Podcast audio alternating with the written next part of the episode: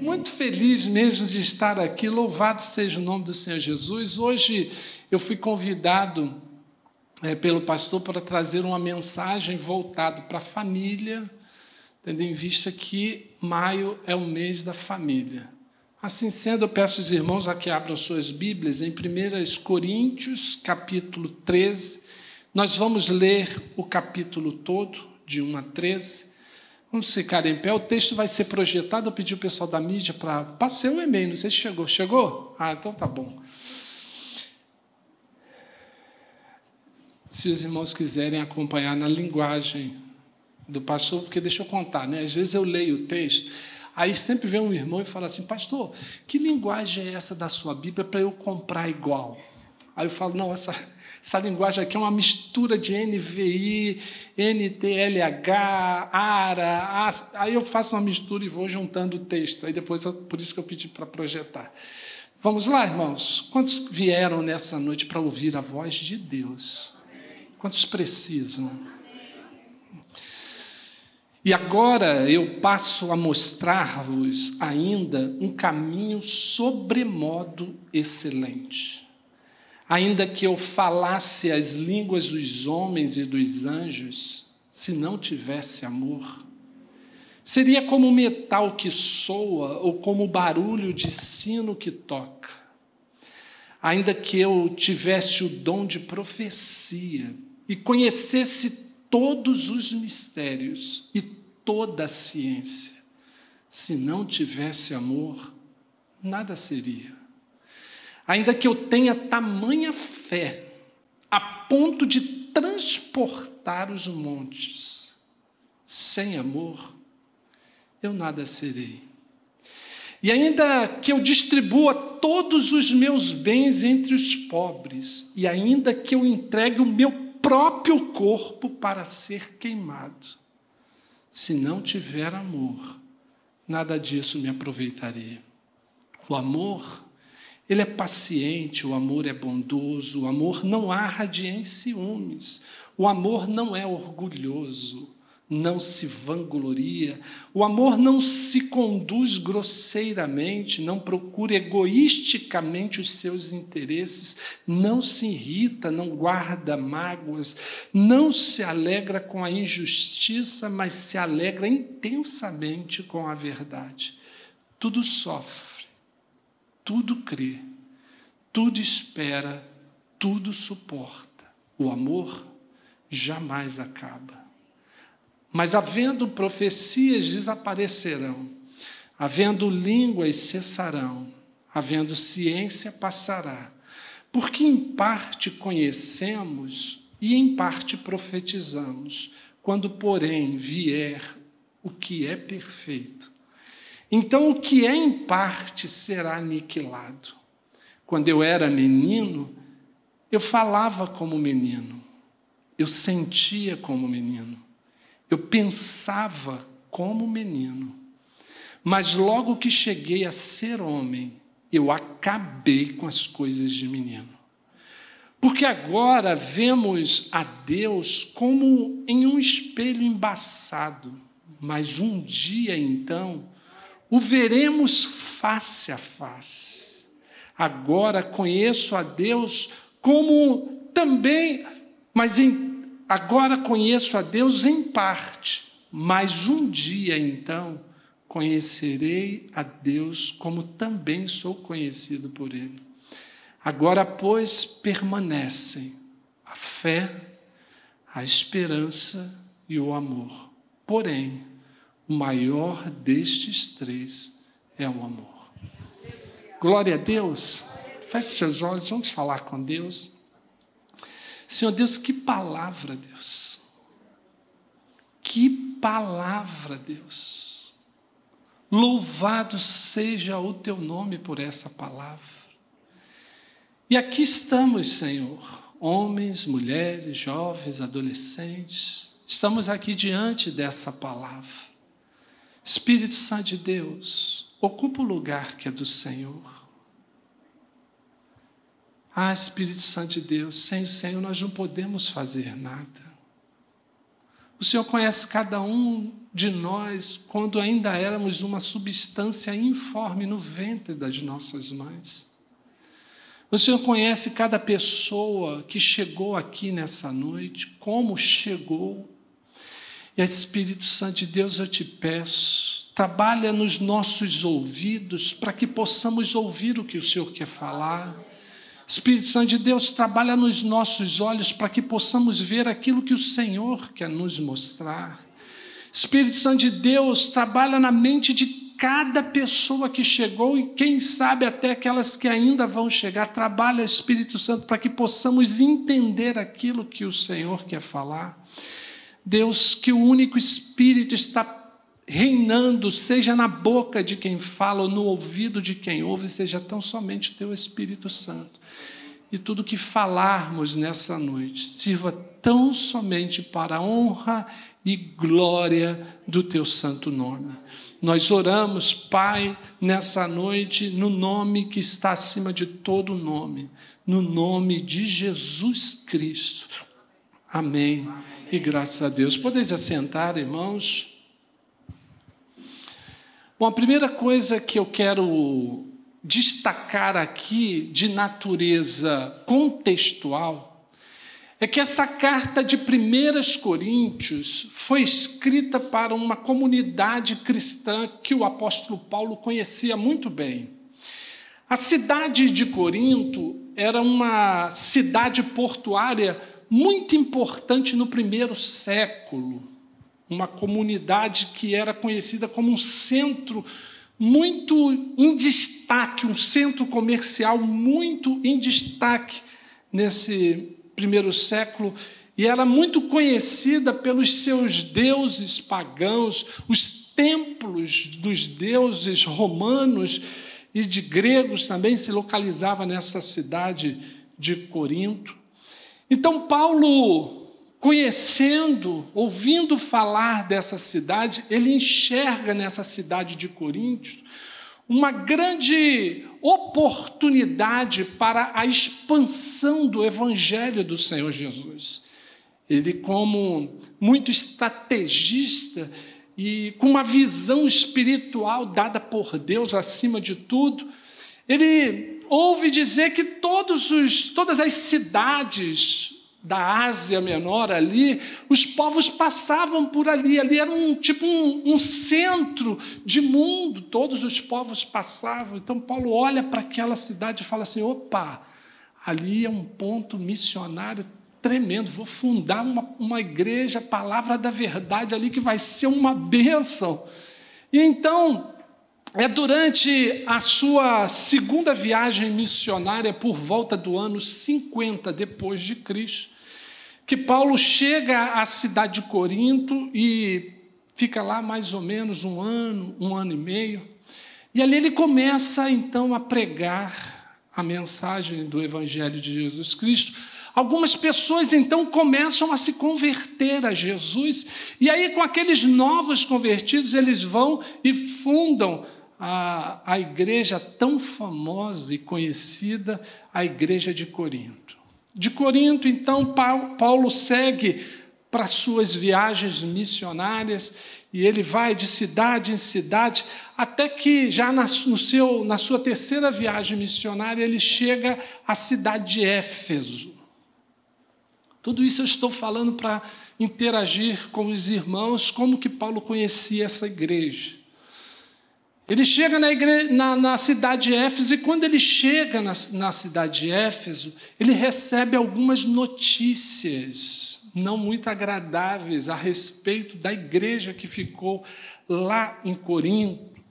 Aquele povo estava passando por problemas muito sérios do ponto de vista espiritual.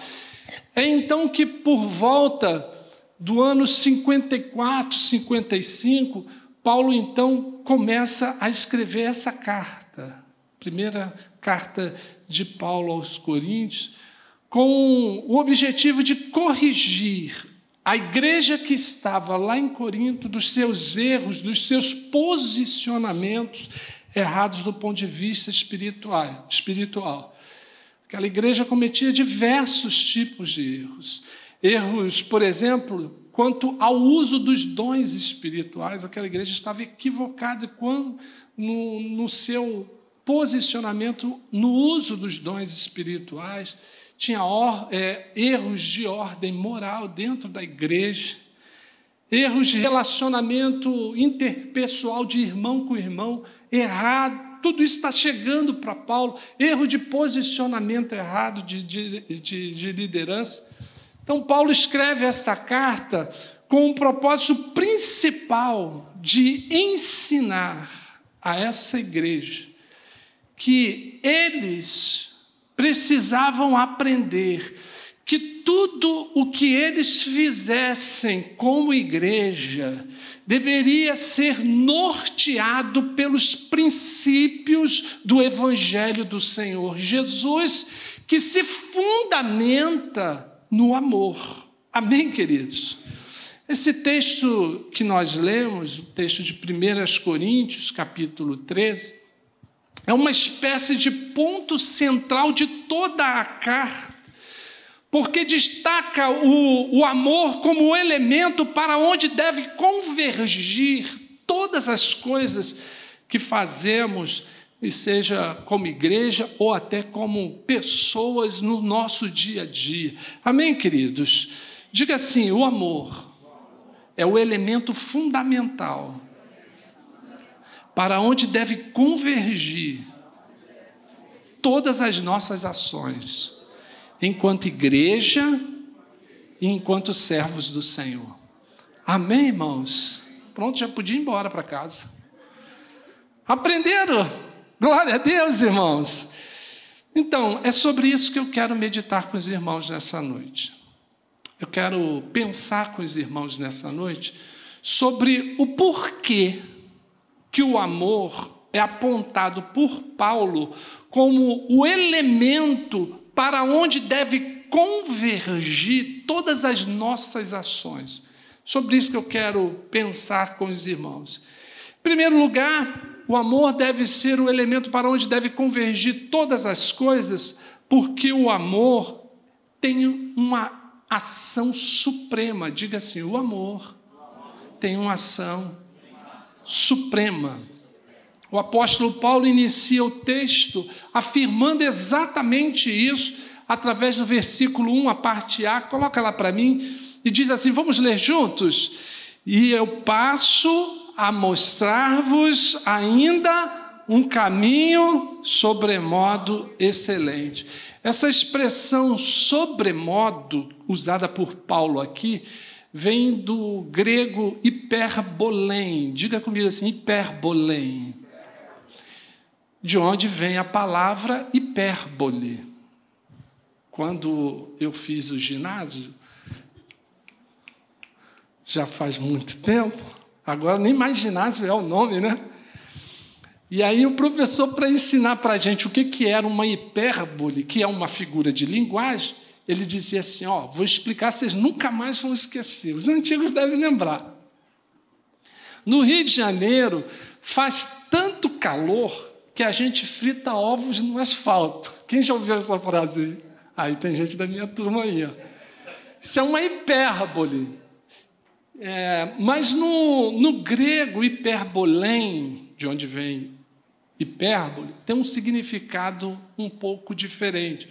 Porque hiperbolém no grego significa algo é, que excede por excelência, algo que é maior, algo que é melhor do que tudo que nós possamos pensar nessa vida. Quando Paulo está falando assim para aqueles crentes lá em Coríntios, olha, agora eu vou mostrar para vocês um caminho sobremodo excelente. Os gregos estão entendendo assim: opa, peraí, vem algo da parte de Deus que é muito melhor, que é extraordinário, maior e melhor do que tudo que nós já experimentamos. É isso que Paulo chama de hiperbolém aqui no texto ou caminho sobremodo excelente é o amor. O amor, Paulo começa a destrinchar para os, os crentes que estão lá em Corinto sobre uma perspectiva nova, que vai traçar agora um novo rumo para essa igreja que está lá naquela, naquela cidade, mas que está vivendo a sua forma, a sua existência de forma contraditória com os princípios do Evangelho do Senhor Jesus. Paulo fala assim: o caminho sobremodo excelente é o amor. Amém, igreja? Nesse sentido, eu quero aqui relembrar com os irmãos, porque eu creio que os irmãos já até sabem, muitos dos irmãos já sabem, mas eu quero relembrar, porque pode ser que tenhamos visitantes e pessoas até novas na fé, mas os gregos, quando eles pensavam no amor, eles pensavam sobre três perspectivas. Quais eram? O amor eros, de onde vem a palavra erótico, que é o amor de quem? Do homem para a mulher, da mulher para com o homem. Quando os gregos pensavam na palavra amor, eles pensavam também no amor filéu. O que é o amor filéu? É o amor de pai para filho, de filho para pai. É um amor familiar. E os gregos também discorriam. Essas são as três formas básicas. Daqui ramificam muitas outras. E a terceira forma básica que os gregos pensavam a respeito do amor é o amor ágape. Diga assim, o amor ágape. O amor ágape é o amor de Deus. Ágape é o amor de Deus. Dessa forma, nós podemos concluir que o caminho sobremodo excelente a qual Paulo está se referindo é o amor, mas é o amor de Deus. Amém, queridos? Por isso que é uma ação suprema, porque essa ação de amar que Paulo está falando para os coríntios aqui, ó. Eu vou falar de um caminho sobremodo excelente. Vou falar do amor, mas o amor a qual eu quero começar a ensinar para vocês crentes de Corinto é o amor de Deus. Ele é maior, ele é supremo do que todas as coisas que vocês já experimentaram nessa vida. Amém, queridos. Nesse sentido de ver o amor como uma ação divina, para onde deve convergir todas as nossas ações, Paulo revela o motivo pelo qual a igreja de Corinto está passando por tantos problemas. E essa revelação vem no versículo 9. Qual é o motivo pelo qual essa igreja está passando por tantos problemas na vida? Versículo 9, a parte A, diz assim: vamos ler juntos? Porque, em parte, conhecemos. De novo, igreja. Porque os homens, porque as mulheres, elas foram melhor alfabetizadas, né? Lá na igreja a mesma coisa. Porque em parte conhecemos a Deus. Aqui está o problema de Corinto. Quantos problemas a igreja de Corinto teria evitado se o conhecimento que eles tinham do amor de Deus fosse, não fosse, em parte, tão pequeno? Esse é o problema.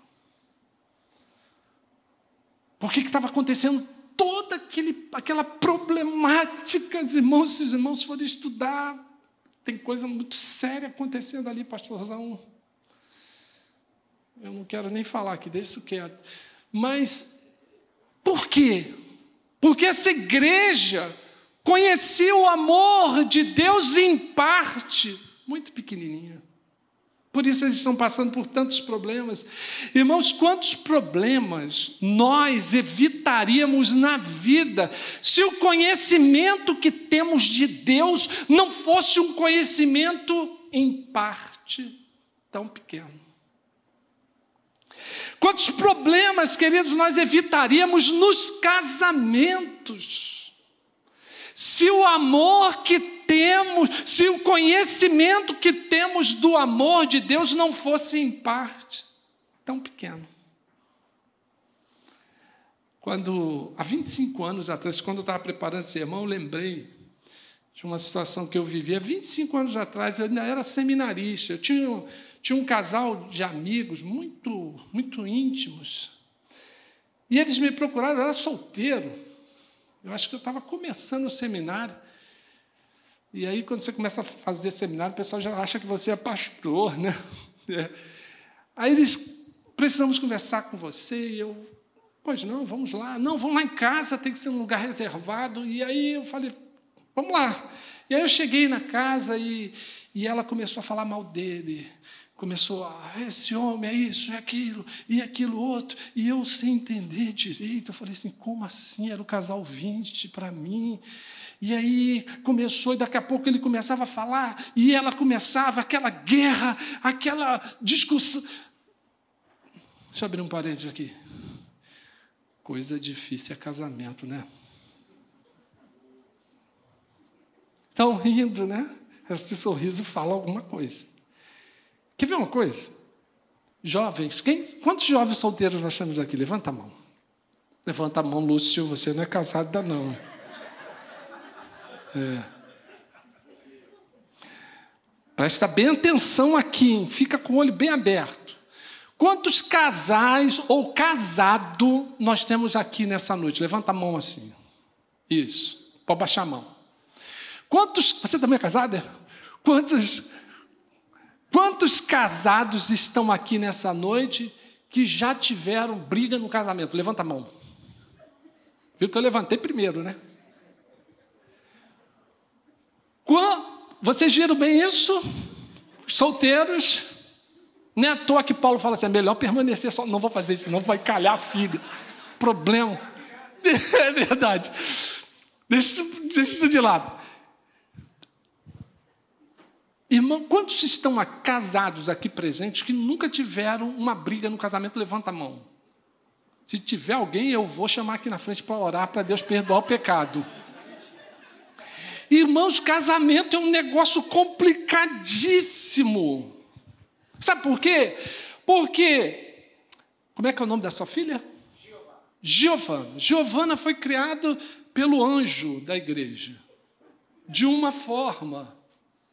Aí vem o Lúcio, Lúcio, Lúcio, foi criado pelo pastorzão aqui de outra forma, com peculiaridades completamente diferentes. O Lúcio é botafoguense, é vascaíno, e a, a, menina é flamenguista. Isso dá problema quando junta. Acertei ou errei?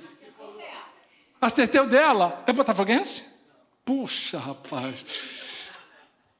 Nós somos diferentes. Já viu, pastor, como que elas implicam com, elas implicam com o nosso futebol? É um negócio incrível, impressionante. Eu não sei por que, que elas brigam. É, não sei por que, elas brigam tanto com o nosso futebol. Irmãos, nós somos muito diferentes. Como que pessoas vindas de lugares diferentes, criados de formas diferentes, vão se juntar e vai dar certo? Só Deus. Só Deus. E aí, aquele casal que para mim era um casal 20 da igreja, 25 anos atrás, amigos pessoais meus me chamam e começa o barraco ali. E eu solteiro, escandalizado, irmãos, uma guerra. E eu, eu falei, Deus, o que eu vou fazer agora? E eles estão pensando que eu vou dar a palavra, eu sou o seminarista, o pastor ali. Falei, meu Deus, por que, que não chamaram pastor? Não falei nada, só estou ouvindo. Uhum e não sabia nem o que, eu ia fazer. Eu falei, Deus, eu não sei o que eu vou fazer. Como é que eu vou resolver esse problema aqui? Espírito Santo de Deus me usa, porque desde pequeno eu aprendi a ter o temor do Senhor. Desde a escola dominical, por isso que é importante trazer as crianças para a escola dominical. Eu aprendi que Deus tem boca e fala. Amém, igreja? E Ele vai falar contigo nessa noite. E eu, naquela guerra, no meio daquela guerra daquele casal, falei: Jesus, o que eu vou fazer? Espírito Santo, me ajuda aqui. Aí, pum, acendeu uma luz. Aí eu falei assim: acabaram? Acabamos. Esvaziou tudo, tudo. Aí eu olhei nos olhos dela e falei assim: se ele morresse hoje, qual seria o seu sentimento? Pum.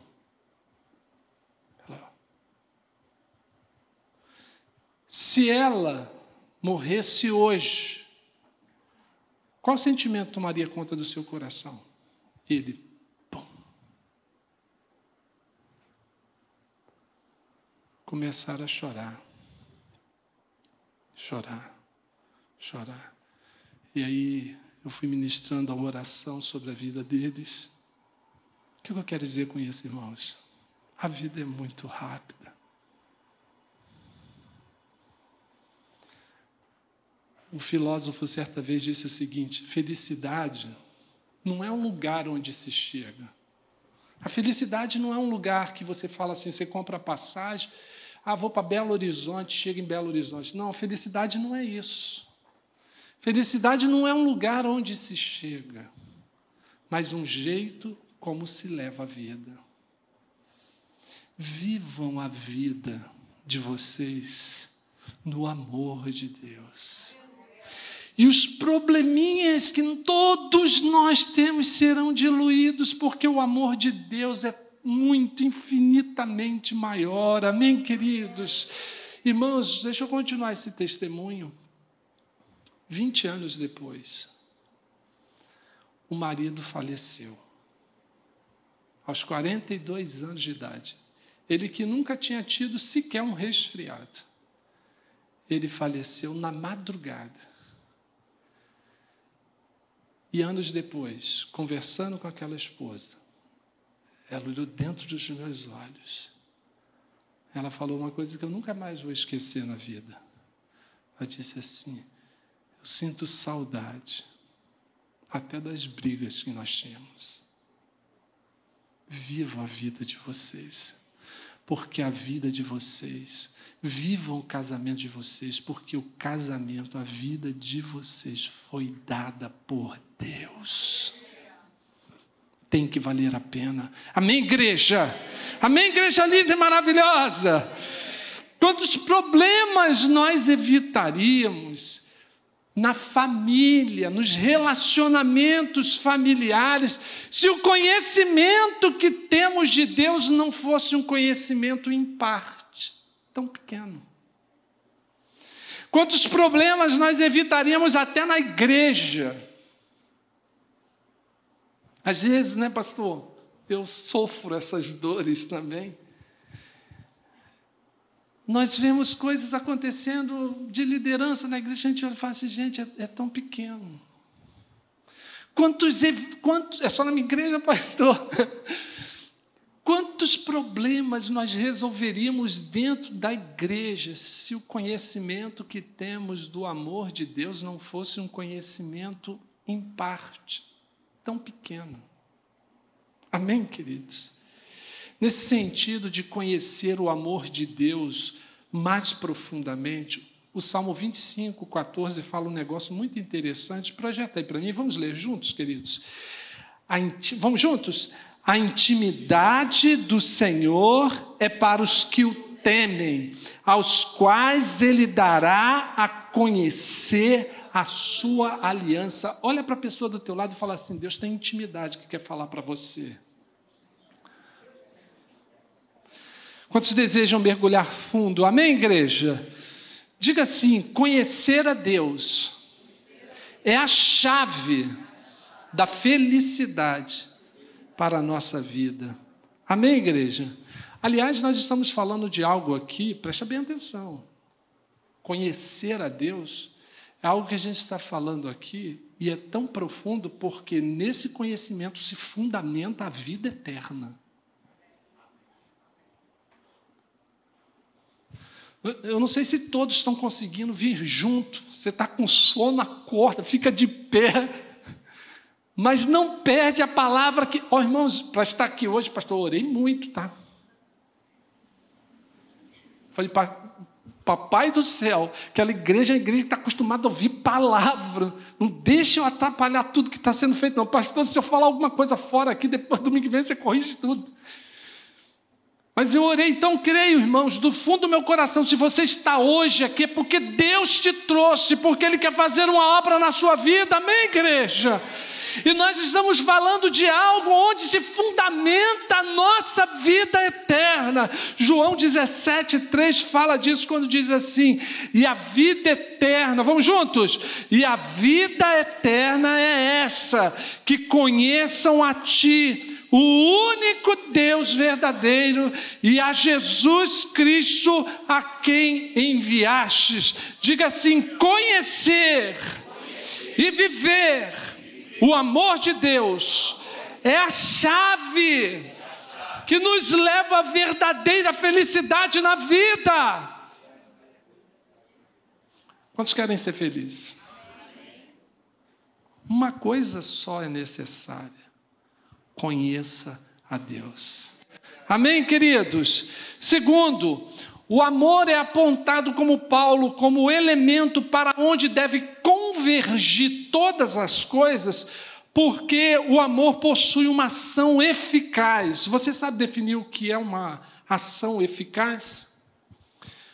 Eficaz, ser eficaz é diferente de ser eficiente. Eu convido o Lúcio você é o único que eu conheço aqui, vai ser sempre você. Eu conheço o Lúcio e falo assim: Lúcio, olha só, eu quero que você pinte esse pedestral aqui do teclado.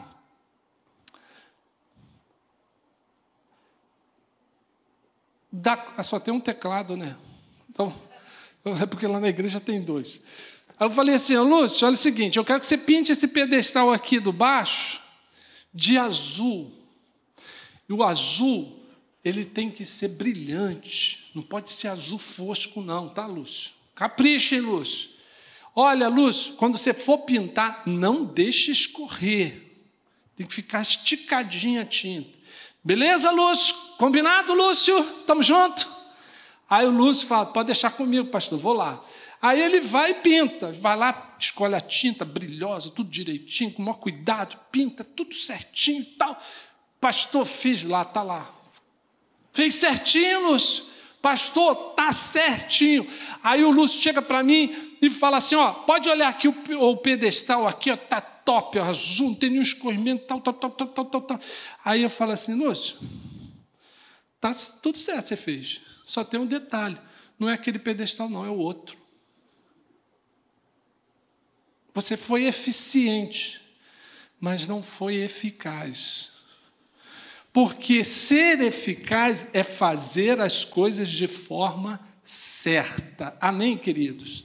E fazer as coisas na vida cristã de forma certa só é possível mediante o amor de Deus. Era isso que Paulo queria ensinar à igreja de Corinto.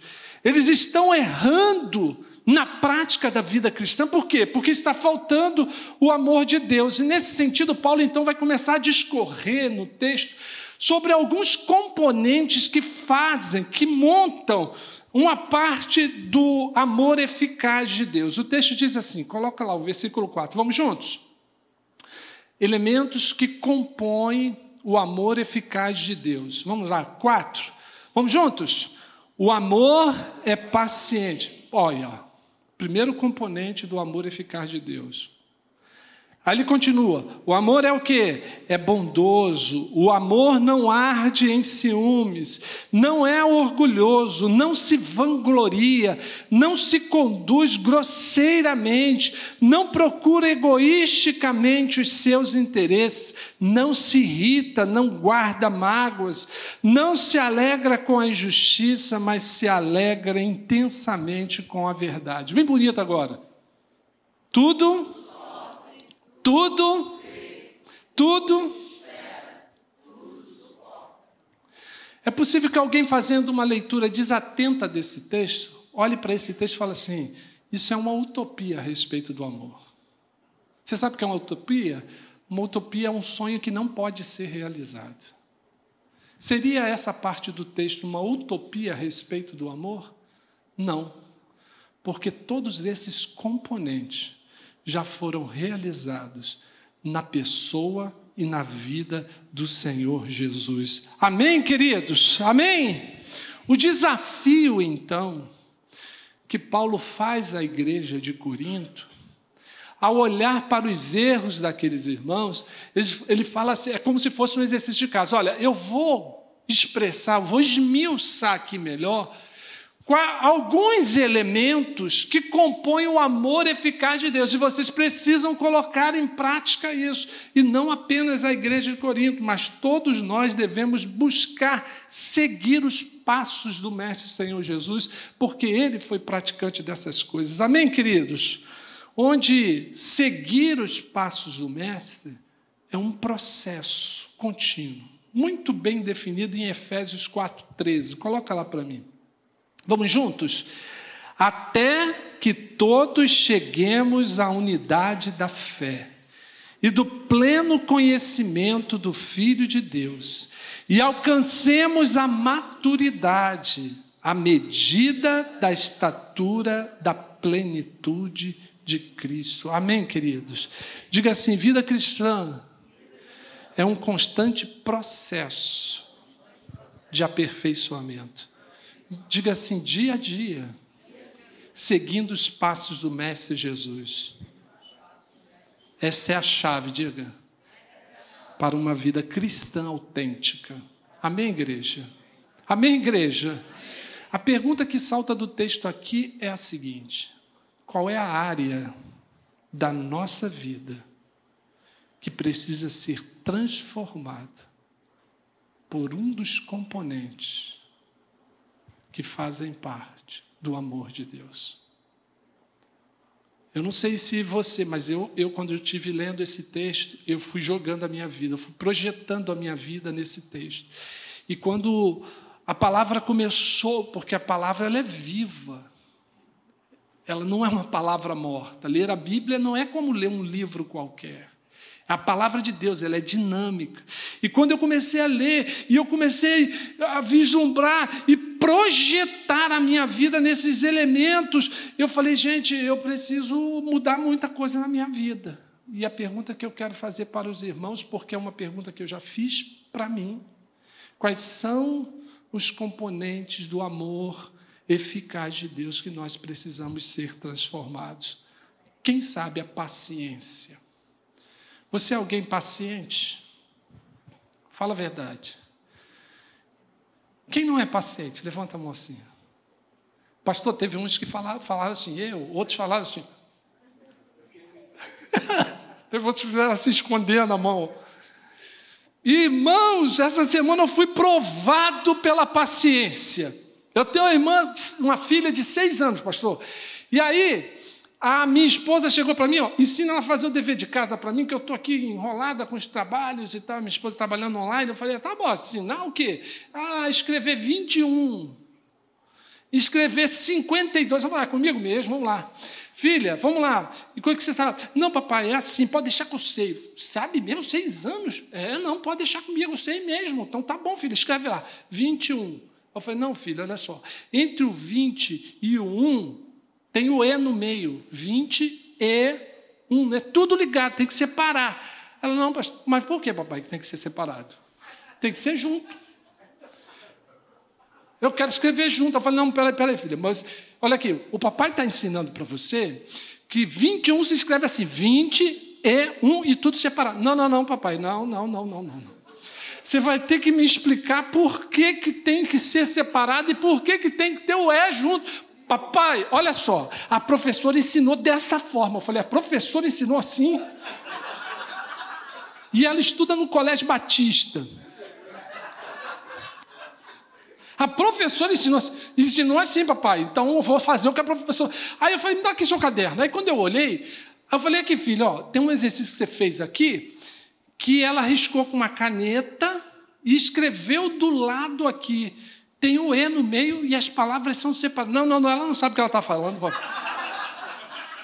Ela ensinou uma coisa e fez outra aí. Falei, filho, olha só, faz o seguinte: 21 é separado e tem um Ezinho no meio, tá? Papai, não, não. Mas por que, que tem que ter o E no meio separado? Falei, olha, faz o seguinte, faz assim, depois eu te explico. Aí pronto, deu confusão. Começou a dizer, mamãe, papai não sabe de nada.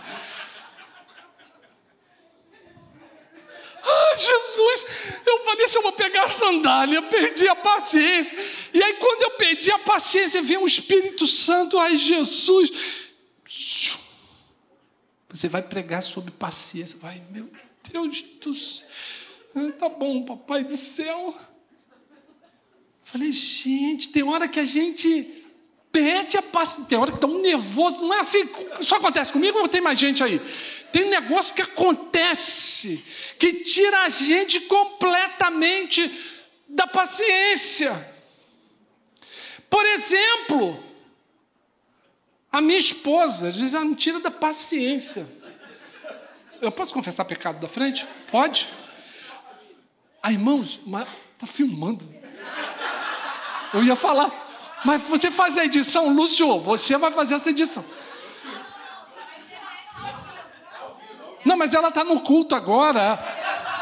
Mas ele vai fazer a edição. É, mas antes de ela, ela nem sabe, eu vou falando, tem, tem site aqui, não tem nada. Ih, perdão, não posso mentir, eu sou pastor. Tem, mas é, tem que fazer um negócio de uma edição. O que é edição? Depois eu te explico. Amanhã eu te explico, vou ter que fazer isso hoje. Tem hora que a minha esposa ela me tira do sério, vou confessar o pecado, olha para o pastor. Dá vontade de bater nela. Mas vontade é um negócio que dá e passa. Amém, queridos? E tem hora que eu percebo que ela está com vontade de me bater. E eu não sei por quê, porque eu não fiz nada, eu sou, eu sou um santo anjo de Deus, mas eu sinto que ela tem vontade de me bater. Irmãos, é assim mesmo. Às vezes a temperatura sobe. Mas a palavra de Deus hoje está ensinando a gente a como viver melhor a vida. Meu irmão, tu está sem paciência, você ora, busca, fala, Deus está aqui no meu coração, Deus, porque olha aqui para mim, ninguém merece a sua agressão. Você está sem Eu imagino minha filha de seis anos. Meu pai não perdoava, não, era cascudão assim. Os jovens sabem o que é cascudo? Sabem não, né? Lúcio, você já ganhou cascudo, Lúcio? Nunca ganhou um cascudo? Mas também não precisava, né? Filho nota 10, tá bom, só minha filha que.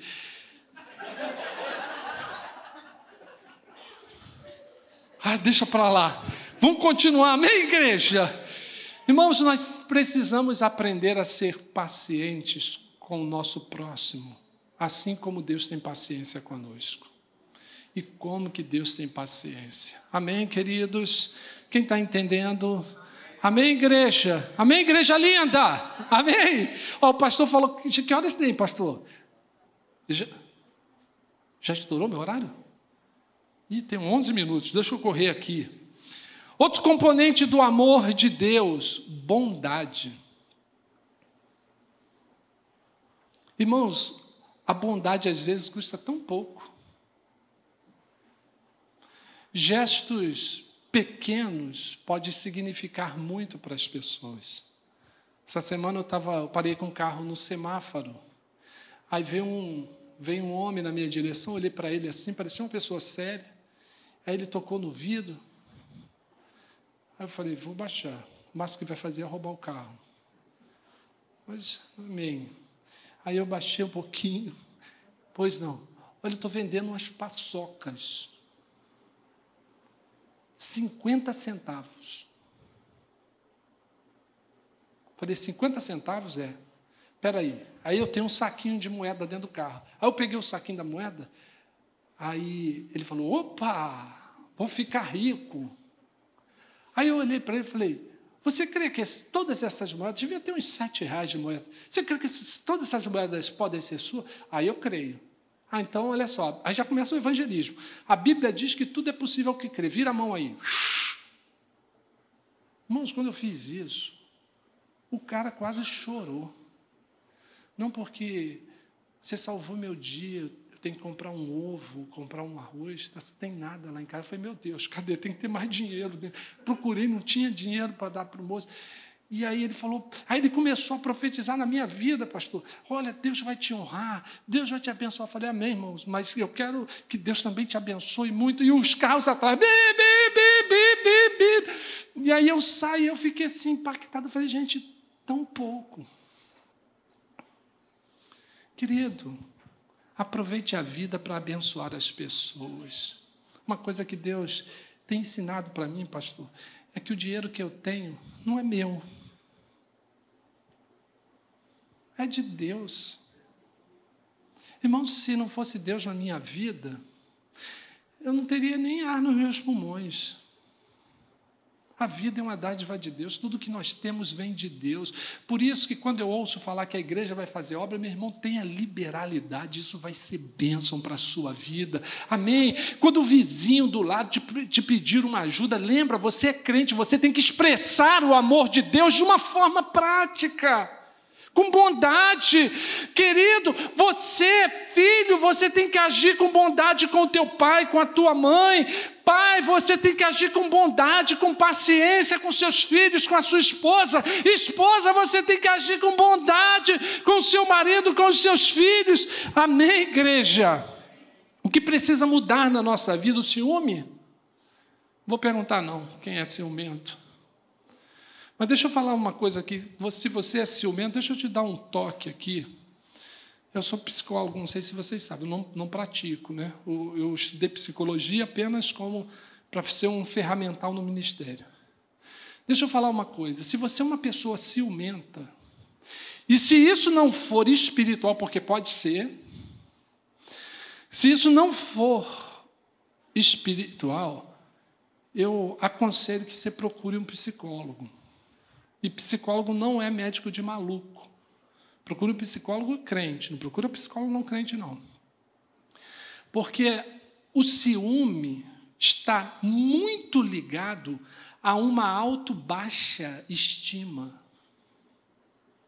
Então a pessoa se vê sempre, e isso tem todo um processo de criação, tem toda uma questão de genética envolvido nisso também. E às vezes a pessoa se arrasta na vida fazendo mal, porque o ciumento faz mal ao seu próximo, a pessoa que está ao seu lado, a pessoa que, te, que lhe cerca. E às vezes é uma questão que, numa terapia, num psicólogo, se resolve isso. Então, querido, se você é uma pessoa ciumenta, invista na sua vida e trata isso em nome de Jesus, porque o ciúme não faz parte parte do amor eficaz de Deus. Quem está entendendo? Amém, queridos? O que precisa mudar em nossa vida o orgulho? Você é alguém orgulhoso? Aprenda a pedir desculpa. Marido, você errou com a esposa? O Espírito Santo de Deus vai falar contigo, pede desculpa. Mas eu sou o homem. Seja humilde. Não se arrependa amanhã do que você não fez hoje. Se errou, peça desculpa. Ofereça outra face. Isso é fácil? Não é fácil, mas é possível se o amor de Deus for manifestado na sua vida. Amém, queridos? Que precisa ser mudado em nossa vida, a vanglória. Aqui é uma coisa muito perigosa, porque a vanglória rouba a glória que pertence a Deus e coloca sobre o homem. Diga assim: misericórdia. O texto ainda fala sobre grosseiro, dá uma série de sermão aqui, pastor. Não ser grosseiro, não ser egoísta, não se irritar, não guardar mágoa. Gente, parece uma utopia mesmo, por isso que eu falei isso antes. Não agir com injustiça, falar a verdade, tudo sofrer, tudo crer, tudo esperar, tudo suportar. Pastor, por que, eu tenho que buscar todas essas coisas na, na minha vida? Porque você é um discípulo de Jesus. E quando você busca essas coisas sobre a sua vida, sobre a sua vida e através da sua vida, vai gerar muitos frutos para o reino de Deus. Amém, igreja? Quantos querem gerar frutos para o reino de Deus? Amém, queridos? E ainda vai gerar saúde, vai gerar saúde e bem-estar para a sua vida, para a sua família e para a sua igreja. Amém, queridos? Que em nossos amanheceres, como também em todos os nossos anoiteceres, nós possamos estar dia a dia olhando essa palavra com cuidado e buscando em Deus como aplicar esses elementos que compõem o amor de Deus em nossas vidas. Amém, igreja? Terceiro, estou terminando. O amor é o elemento para onde deve convergir todas as coisas, pois o amor é eterno. Diga assim: o amor é eterno. O versículo 8, a parte A, é enfático quando diz assim: vamos ler bem junto, gente. O amor jamais. Agora a gente para o inferno ouvir, vai. O amor e aqui eu quero de novo relembrar o que eu já falei aqui. Esse amor que Paulo está falando, que nunca acaba, é o amor de Deus. Amém, queridos? O desafio deixado por Paulo para a igreja de Corinto, tanto quanto para nós, é que nós devemos estruturar toda a nossa existência nesse amor que, que a palavra de Deus diz que tem uma essência. Qual é a essência desse amor? É um amor eterno. O texto diz assim: nunca acaba, diga, nunca acaba. Nossa existência tem que ser estruturada sobre essa essência de um amor que nunca acaba, porque quando nós fazemos isso, probleminhas que temos no casamento, com a esposa, com filhos, probleminhas que teremos no trabalho, probleminhas de como encarar as adversidades da vida, seja a enfermidade, o desemprego, as lutas que nós estamos sujeitos. Todas essas questões serão diluídas se nós estruturarmos a nossa vida no amor de Deus, que tem uma essência. Qual é a essência? Nunca se acaba. Amém, queridos? Mas, pastor, como que isso se aplica de uma forma na nossa vida. Aqui eu vejo o seguinte: a vida cristã precisa estar dentro de um processo contínuo. A vida cristã não pode, você não pode começar bem a carreira. É preciso começar bem, é preciso permanecer naquilo para o qual Deus um dia te chamou. Mas isso não é suficiente a essência da prática do nosso amor tem que ter essa essência que nunca acaba. Você tem que começar bem a carreira, você tem que permanecer bem a carreira e você tem que concluir bem essa carreira. Amém, queridos? Amém, igreja? Terminar bem a carreira. É como e como nós conseguimos isso? Lucas, pastor, a gente está falando de tanta coisa, já estou terminando. A gente está falando de tanta coisa, mas como é que a gente consegue? Porque tem uma chave. Tem uma chave hermenêutica. O povo sabe o que é hermenêutica? É. o que é chave hermenêutica? É uma, vamos falar um português bem fácil. É uma chave que abre a porta do conhecimento. Existe uma chave. Pastor, está falando de tanta coisa que a gente tem que fazer, mas, pastor, eu estou até assustado. Como é que eu vou botar tudo isso em prática na minha vida? É um desafio mesmo, irmãos. Mas existe uma forma que, vi que viabiliza tudo isso que eu estou falando. Está lá em Lucas 1,35, a parte A. Então respondeu o anjo: descerá sobre ti o Espírito Santo e o poder do Altíssimo te envolverá. Amém, igreja? Sabe para quem está sendo dito isso? Para Maria. Maria, você vai conceber e dar à luz um filho. Como assim? Eu sou virgem, não tenho relações sexuais com homem algum. Isso é impossível. Como assim? Aí vem o anjo e fala assim: aquilo que é impossível para os homens é possível para Deus. Descerá sobre ti o Espírito Santo e o poder do Altíssimo te envolverá. Queridos, olhem para mim aqui, presta bem atenção.